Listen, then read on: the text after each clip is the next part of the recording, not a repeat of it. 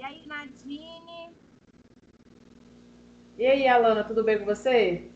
Tudo bem, na medida do possível, possível. enfurnada em casa. Pois é, eu compartilho do mesmo sentimento, porque esse momento de quarentena tem feito a gente refletir muito, né? Nossa, demais! Mas aí, né, a gente está gravando o nosso primeiro podcast, né? Então eu acho que talvez essa quarentena vai trazer bom, bons ares pra gente. Exato. E o nosso primeiro tema foi fruto de uma das nossas muitas conversas, né? Nesses Sim. momentos aí de reflexão, é, é o lance da amiga feia. Pois é. Parece brincadeira, assim, né? Quando a gente fala hoje com mais de 20 anos, e no meu caso, 30, né? Início dos 30. Mas isso aconteceu comigo e não me fez bem, porque eu sempre me sentia amiga feia. E você? Eu, eu compartilho também o mesmo sentimento, Alana. Tô quase fazendo 30, né? Tô com 26, vou fazer 27. Mas é, eu sempre achei, assim, de um grupo das minhas amigas, de vários grupos, né? Porque a gente, ao longo da vida, a gente vai tendo vários grupos de amigas, né? E eu sempre me achei a patinho feia da, do, do, do, meu grupo assim de amigos, porque por mais que elas falassem assim, nossa, você é linda e tal, eu não, eu não me achava bonita, eu sempre achava outra mais bonita do que eu. Sim. E isso me afetou um pouco a minha mente. A gente, eu... a gente tem dificuldade com o que é diferente, né? E eu não sei você, mas nos espaços que eu estava, especialmente uhum quando eu comecei a me importar, né, com esse tipo de coisa tal, é, as minhas amigas são muito diferentes de mim e muito parecidas entre elas fisicamente. Então eu não me enxergava naquilo, entendeu? É, era, era, era estranho, eu, eu não me via assim em lugar nenhum. E elas, assim, em termos de, de beleza física, cabelo, era sempre aquele tipo ali de, de figura que era exaltada, sabe? Sim. Eu sempre tive um problema, você falou, você citou o cabelo, tive problemas também com o cabelo em relação a isso, né, por termos os cabelos é, encaracolados, mas uma das coisas também que me afetava muito era a minha altura, porque eu sempre fui muito alta, uhum. né? Então, comparado às minhas amigas, eu era gigante, e isso me incomodava muito porque a minha mão era muito grande, o meu pé era muito grande, é ainda grande, né? Mas na, na, no ensino fundamental, por exemplo, as minhas amigas eram pequenas, muito delicadas, muito meigas, e eu sempre fui aquela brutamonte. Sim. Eu sempre, eu sempre era o destaque, mas não o destaque por, por algo bom, eu achava, né? Eu era o destaque por ser a diferente, por ser a normal do grupo. Então uhum. isso também me afetava porque eu além de eu achar elas, eu compartilho também da mesma coisa, dessa questão de elas serem muito diferentes de mim, geralmente brancas, cabelo liso, uhum. ou enfim, e menores do que eu. Então assim, eram características que que me fazia questionar quem eu era, sabe? Por que, que eu era assim? Por que, que a minha mão era muito grande? Uhum. Por exemplo. Parece uma coisa boba, mas me afetou. Não, não é, não é. Eu também sempre fui alta, assim, no, nos lugares que eu, que eu convivia. E eu lembro de uma vez, eu lembrei disso agora. Uma das primeiras vezes que eu saí para ir para o shopping com as minhas amigas, uhum. que eu parecia, tipo, a cuidadora delas. Eu era muito mais alta. Muito. Entendeu? Chegava a ser estranho. Mas, assim, é bem claro para as pessoas que estão ouvindo que em momento nenhum as minhas amigas diziam que eu era feia ou me reprimiam por conta da minha aparência. É muito pelo contrário, quando a gente conversa sobre os meus problemas de estima baixa hoje em dia, elas me dizem que elas nem imaginavam, porque eu sempre fui de brincar, de rir, né? mas muito desse meu jeito foi assim, se zoe primeiro para não ser zoada. É, essa, é, esse era meu lema, esse era meu guarda-chuva para me proteger de algumas coisas, entendeu? Você Sim. falou da altura, eu tive problema da altura, eu andava meio curva, mas não era o que mais me incomodava. Mas o meu uhum. cabelo, a coisa do volume, entendeu? Meu cabelo muito volume. O que você faz para baixar o cabelo para ir para escola todo dia de manhã? E aí você chega e vê sua amiga lá com o cabelo liso, super domado, super penteado, vários penteados. E a minha mãe não era muito jeitosa, né? Então uhum. ela não sabia e também não tinha fazer produtos, né? nada. Né? Ela não sabia fazer nada no meu cabelo. Então era sempre aquela coisa. Até que eu cheguei no ponto de realmente alisar. Sim porque não sabia lidar com aquele cabelo. E assim questão de família né foi o que eles aprenderam também. Minha mãe e minha tia passaram por essa fase de, de alisar o cabelo então eu, eu fui para esse lado também. Eu acho que isso, isso violentou minha personalidade né? Demorou para eu sair do casulo muito por conta do cabelo. Isso mexeu muito comigo mesmo durante muito tempo cabelo é uma coisa muito poderosa, né? Muito. Porque você lembrou da questão do cabelo e eu estava conversando sobre isso com um amigo meu ontem, que sobre um episódio que aconteceu comigo na sexta série. Eu era apaixonada por um rapaz, por um menino, né, um adolescente igual eu. E teve um dia na sala de aula, eu lembro como se isso fosse agora, sabe? Se eu fechar os uhum. olhos, eu me levo para aquele ambiente. Sim. dele virar para mim e perguntar se eu usava shampoo de laranja. Aí eu Ai. falei que não, e perguntei o porquê, e ele falou assim que meu cabelo tava um bagaço. Ai. Aí agora com a menina de 13 anos, apaixonada, né? Que já tinha criado toda uma fantasia. Um rapaz falar isso, isso mexeu muito comigo. Acabou comigo, na verdade. E eu acho assim, não foi só isso, mas foi um dos principais motivos que me levou a alisar. Uhum. Porque depois disso, eu comecei a procurar fazer relaxamentos em casa, detonei meu cabelo. Até mesmo aprender a cuidar dele liso, né? Uhum. Então, e assim, depois que eu cresci, assim, lá na juventude de 20 anos, eu cheguei para ele e falei isso com ele, que, que tinha me marcado muito. Que bom que Mas, você teve esse fechamento, né? Sim, consegui fechar essa história. Mas aí eu fiquei refletindo sobre isso, de como as nossas palavras podem machucar. Sim, nossa, e a gente muito. Nem, e a gente nem se toca disso. Então, é, e eu pensei assim, não me arrependo, Alana, de ter alisado. Eu quero deixar isso bem claro para as pessoas, que eu não me arrependo pela fase que eu alisei meu cabelo, que foi quase oito anos. Porque eu uhum. acho que ali eu aprendi muita coisa sobre mim. Sim. Eu levantei muitos questionamentos, eu cresci muito sobre isso. Sim. E o fato de eu ter decidido parar de alisar foi, eu acho que foi um processo necessário para eu gostar mais do meu cabelo assim, sabe? É, para mim também. É, foi, foi um processo mesmo.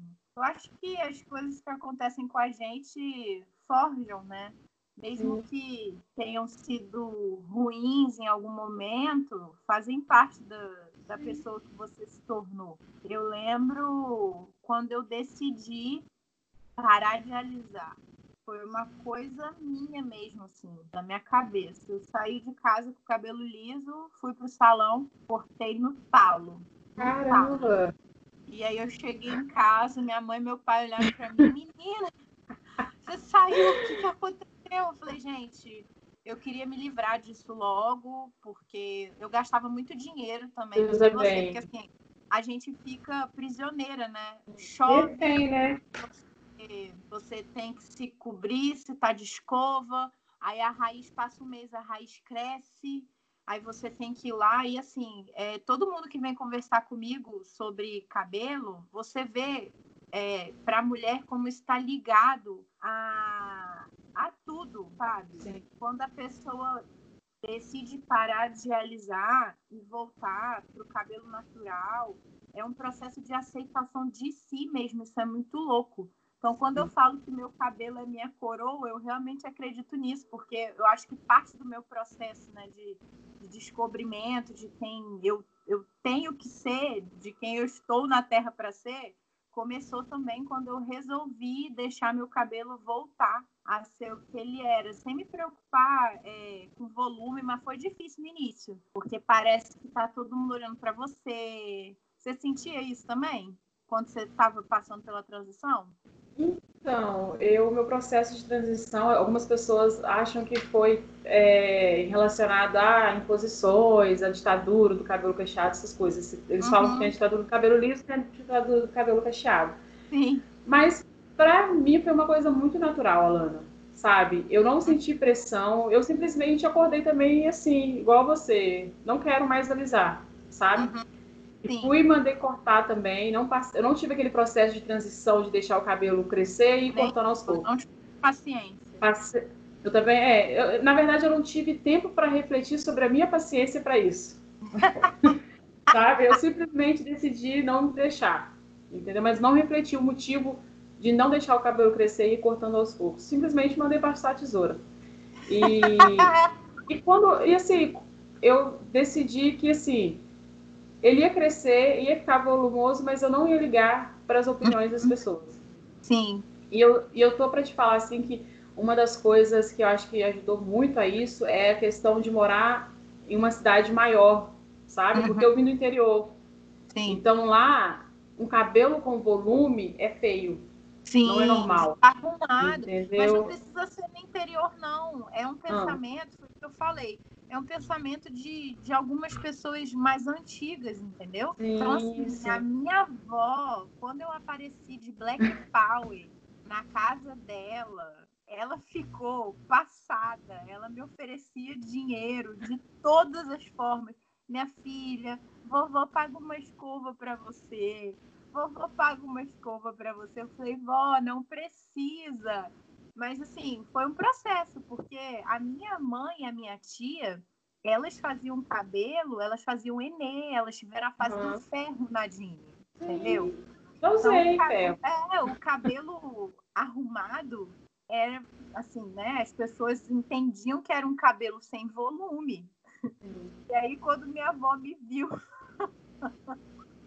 Tadinha da minha velhinha, surtou. Hoje em dia ela já, já acostumou mais, assim, né? Uhum. Mas para ela foi, foi meio que um baque mesmo isso. Você falou da sua história de, de cabelo, eu tenho uma também. Uhum. Mas eu era mais nova. Eu acho que eu era da terceira série, não sei. Uhum. sei meu irmão tinha acabado de nascer e eu tive uma baita crise de ciúme, né? Eu sou uhum. dessas. Duas. E meu cabelo começou a cair. Sim.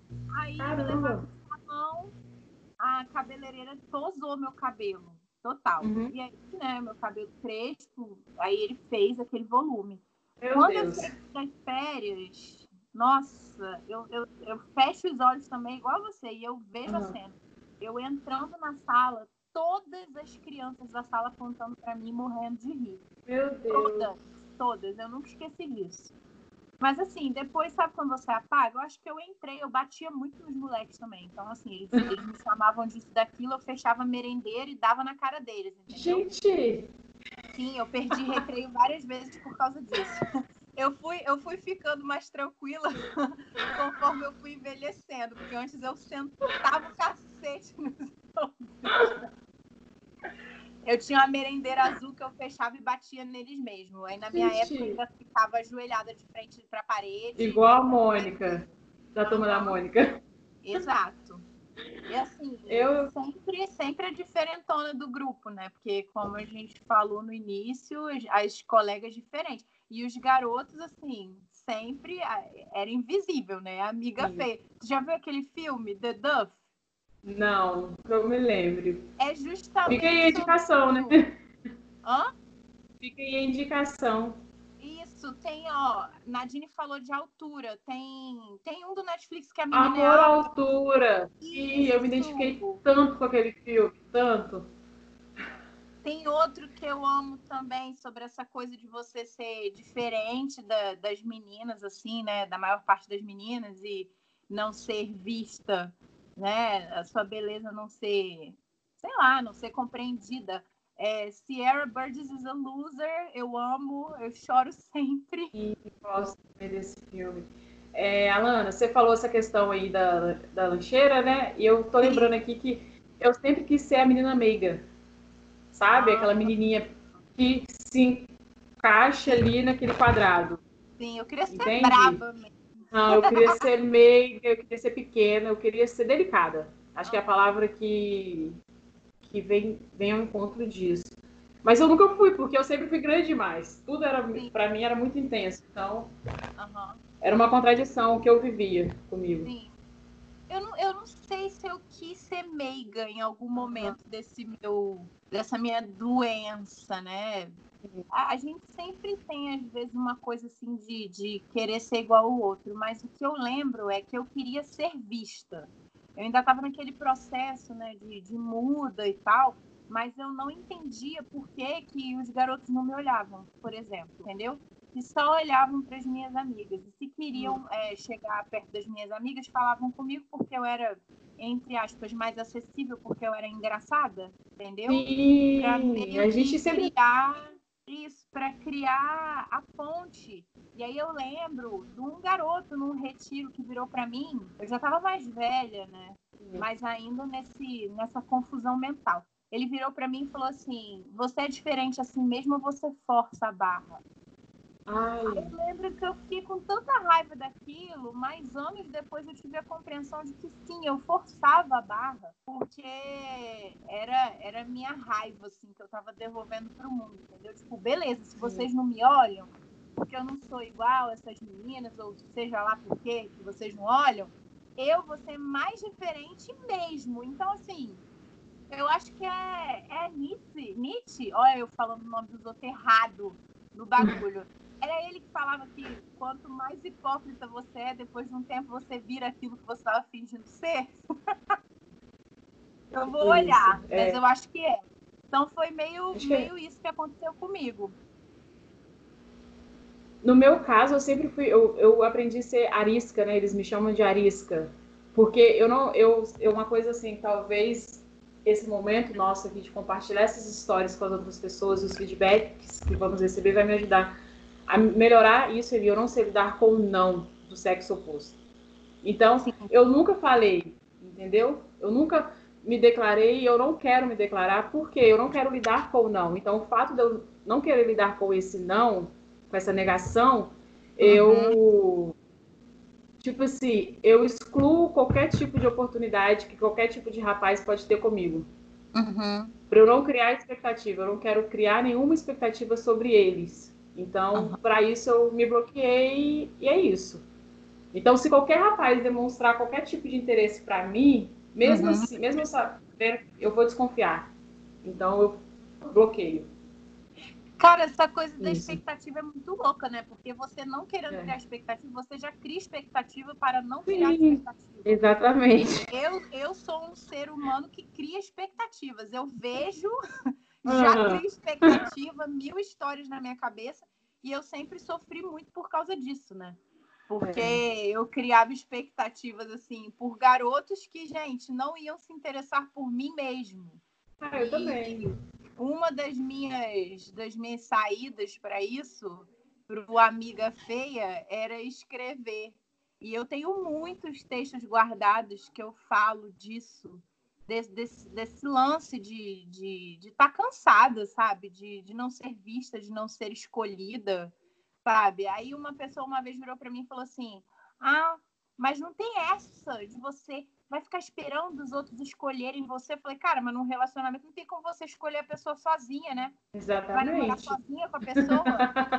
Porque namorar sozinha, eu, já, eu namoro, na minha imaginação, eu já namorei vários caras. Nossa, minha filha. E, e príncipes da Disney. Pois é, entendeu? Eu, a, a minha válvula de escape é essa. Minha válvula de escape é, é, me voltar para os clássicos ali e ficar ali, entendeu? Meus príncipes imaginários que vão para esse lado também. Não é uma coisa incomum. E são, são meninas que não são é, desse tipo que eu chamo, eu cunhei, né? Essa, essa uhum. forma de falar, o, a beleza social, o bonito social, entendeu?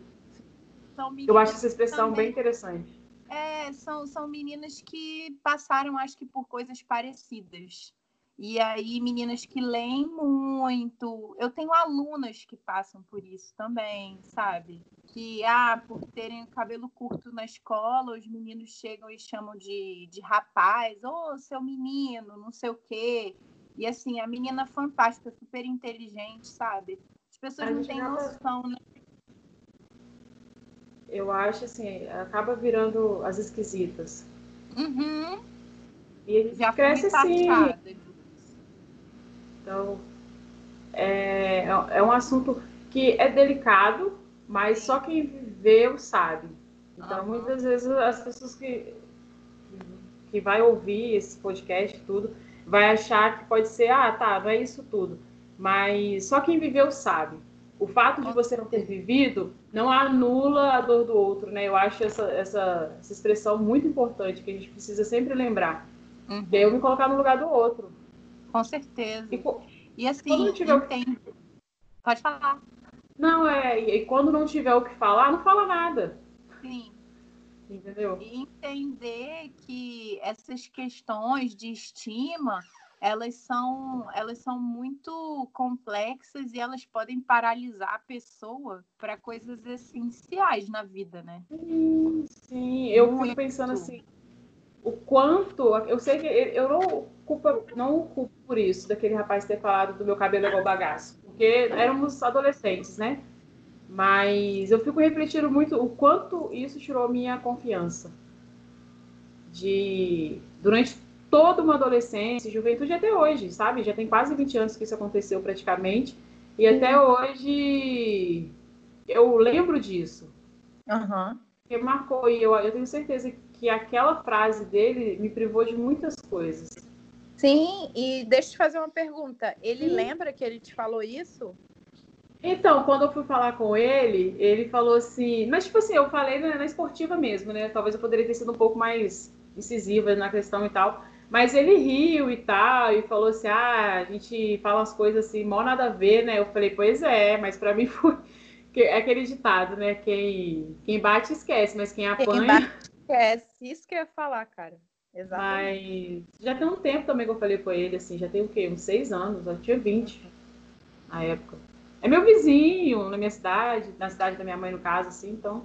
Sim. É engraçado.